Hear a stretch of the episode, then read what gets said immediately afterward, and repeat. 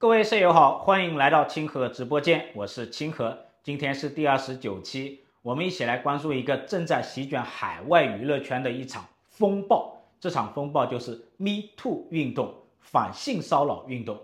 最近啊，海外娱乐圈可以说是非常的热闹啊，大事件一个接着一个。昨天呢，一个叫黑 Girl 组合的成员叫大牙，他就指控黑人陈建州在二零一二年的时候对他进行了性骚扰。当时的陈建州啊是他的经纪公司的老板，然后呢，陈建州呢就否认了这么一个指控。再往前呢，就是主持人黄子佼，有网友曝光啊，在十多年前遭到了黄子佼的一个性骚扰，被强吻、被拍艳照，然后呢，黄子佼就拍了一段视频，承认了这个事情，并且公开道歉。同时呢，他还曝光了大小 S、吴宗宪在内的十三名艺人的一个黑料，可以说是震惊娱乐圈。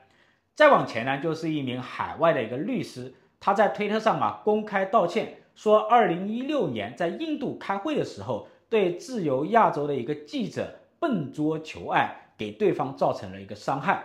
但是呢，这位记者对这样的道歉可以说是非常的不满，指控对方强暴未遂。你看现在的海外，尤其是娱乐圈啊，正在刮起一场反性骚扰的一个风暴。然后呢，除了上面这几位呢，还有谁卷入其中呢？还有包括主持人 NONO，就是陈轩玉，还有歌手炎亚纶。可以看出啊，这一场反性骚扰的一个风暴，它其实是一种借助舆论力量的社会运动。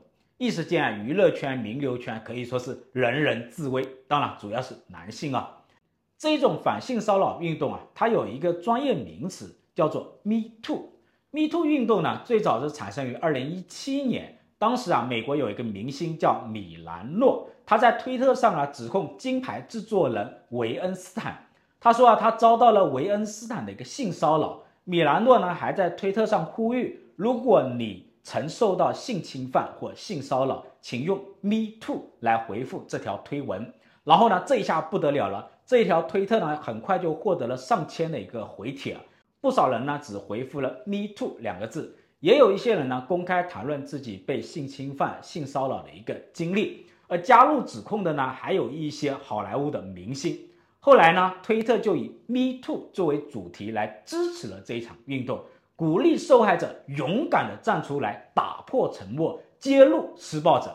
然后这一场运动呢就外溢到其他领域啊，除了娱乐圈，比如说政界、学术界、体育界、职场圈。都掀起了 Me Too 风暴。实际上呢，这是一场啊敢于斗争、拒绝性暴力的一种社会运动。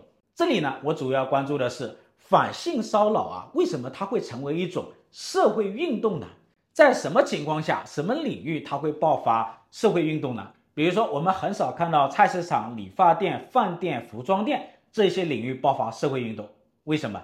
因为这些领域啊，它的市场畅通、信息透明、价格也灵敏。个人的权利、收益、成本和责任啊，它都很明确。消费者可以用脚投票嘛，用价格来约束彼此。这一家理发店不行，就换一家理发店，很快就惩罚了对方，就不需要发动群众运动、社会运动。所以啊，一般来说啊，哪里市场不畅通，哪里就容易爆发社会运动。比如说政治领域，政治领域呢，它目前不是一个完全市场，容易爆发社会运动。又比如说劳动力市场。它经常爆发罢工这些运动，再比如说环保领域，经常会出现反污染啊、反捕猎啊这一种环保主义运动。所以有一句话说，哪里有压迫，哪里就有反抗。那我说，哪里市场不畅通，哪里就有反抗。为什么呢？因为哪里市场不畅通啊，哪里就有权力寻租，就有灰色收入，就有侵害事件，哪里就有社会运动。我们看性骚扰这个问题啊，哈。最容易发生在什么地方呢？菜市场啊，容不容易发生性骚扰？那肯定不容易，是吧？性骚扰最容易发生的地方啊，就是劳动力市场，就是职场。职场呢是性骚扰的一个高发领域。为什么这么说呢？因为这个劳动力市场啊，它跟菜市场啊，它有很大的不一样。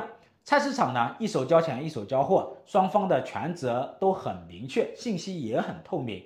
但是呢，劳动力市场啊，它并不是一手交钱一手交货，它是一种雇佣关系。这种雇佣关系啊，跟一般的交易啊，它有一个很大的不同。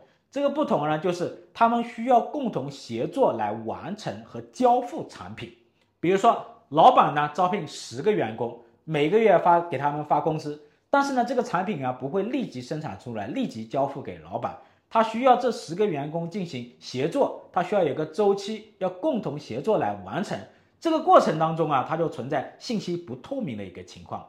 他们可能一起工作、一起出差、一起应酬，在一个相对私密的一个空间里合作，这个过程就容易发生性骚扰事件。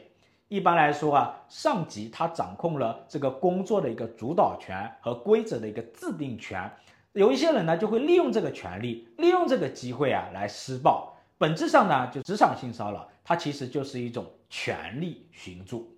通常呢，如果一个人被侵犯了，那么受害者他可以去报警啊，可以借助公共机构来惩罚施暴者。那为什么要发动一种社会运动呢？原因就是啊，在职场中的性骚扰啊，它具有隐蔽性，它很难取证。同时呢，在法律上啊，性骚扰的一个界定是比较模糊的。所以很多性骚扰的一个事件、一个指控呢，就因为法律定义模糊、取证困难而最终无法立案，最终不了了之。这就使得很多受害者啊选择沉默，也使得施暴者啊更加肆无忌惮。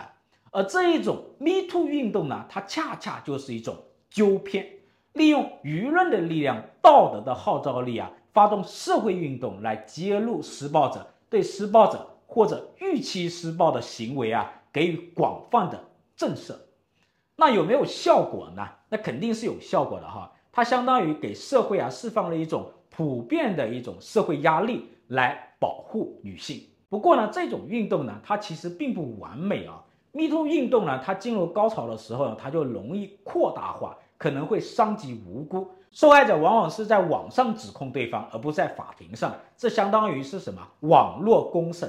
即便证据不足呢，对方也容易遭到网暴。有些人可能会浑水摸鱼，借助这种运动啊来公审、来破坏某一些人。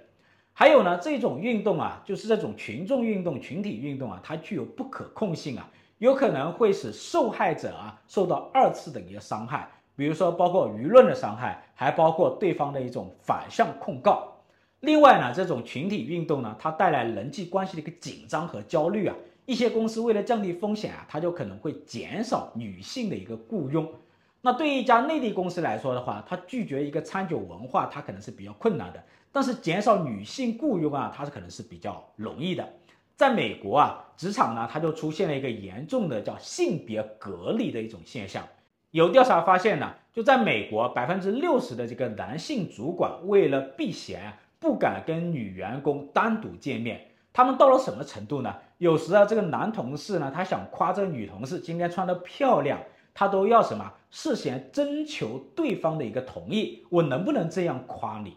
这样的话呢，就每一轮 Me Too 运动过后呢，他都容易进入一种困境。这种困境可以定义为叫冰桶挑战困境，就是在运动爆发之后呢，现实的一个情况并没有得到改善，可能某一些状况还会恶化。所以啊，光支持 Me Too 运动啊还是不够的，还是需要帮助广大女性去解决这些问题。怎么解决呢？性骚扰的问题，它的根源是在于市场化的程度不够。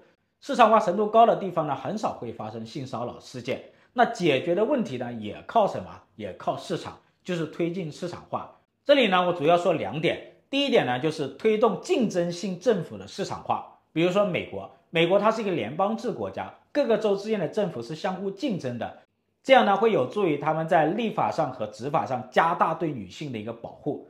第二个就是推动劳动力市场的一个市场化，比如说有一种保险叫做雇佣责任险，有一些公司可能怕承担责任呢，对职场性骚扰事件的做法往往是捂盖子不闻不问。但是如果公司它购买了雇佣责任险，保险公司啊它会承担这个职场性骚扰的相关的一个赔偿。公司呢，它就会更加积极的去处理这个事件，那职场的信息也会更加的一个透明，职场性骚扰事件它就会发生的概率就会更少，所以呢，可以推动公司购买这一种雇佣责任险，这样会有助于保护我们的女性以及广大的一个劳动者。好的，本期清河直播间就到此结束，喜欢我视频的舍友可以把它分享给你们的朋友，我们下期再见。